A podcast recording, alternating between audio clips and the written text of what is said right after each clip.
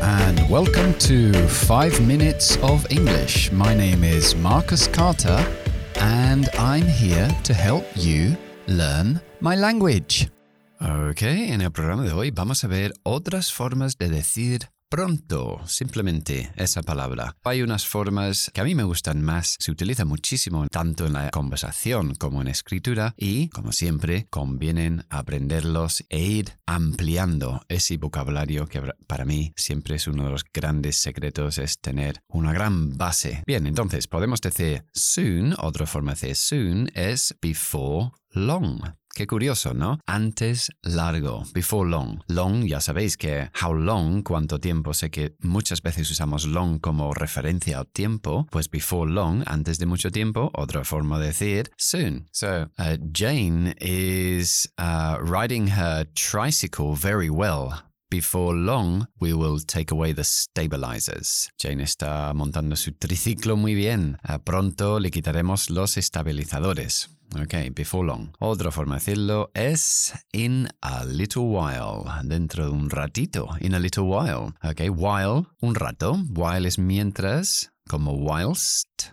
También es mientras, pero otra forma de decirlo. So, in a little while, dentro de a little while, a short while, también decimos. So, um, when would you like to leave? Oh, in a little while, after my siesta.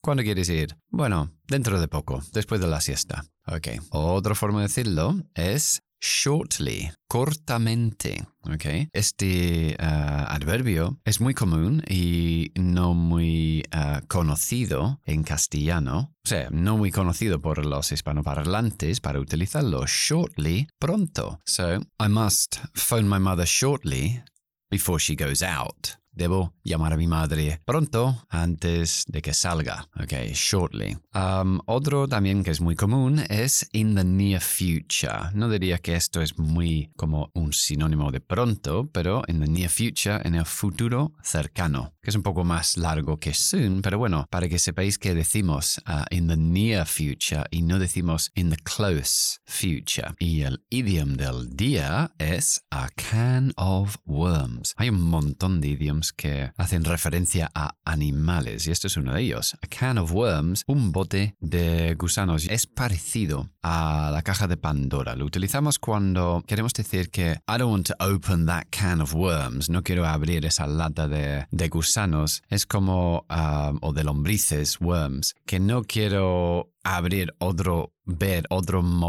de problemas. Lo dejaré hasta más tarde. No quiero enfrentarme a otro mogollón de problemas. O don't open that can of worms. No, no, no, no, vayas por ahí porque vamos a tener muchos más problemas. Ok, bueno, esto es, um, eso es todo por hoy. I hope you enjoyed the program. Remember, estoy en Instagram, uh, Carter School of English, every day, todos los días, con el resumen del programa, un gráfico del idioma para, para que lo podáis recordar un poquito mejor y un mini vídeo. Uh, pues ahí estoy. Si queréis uh, contactar conmigo con mensaje directo o decir alguna cosa, una sugerencia. Y si no, pues nos vemos en el siguiente podcast. ¿Ok?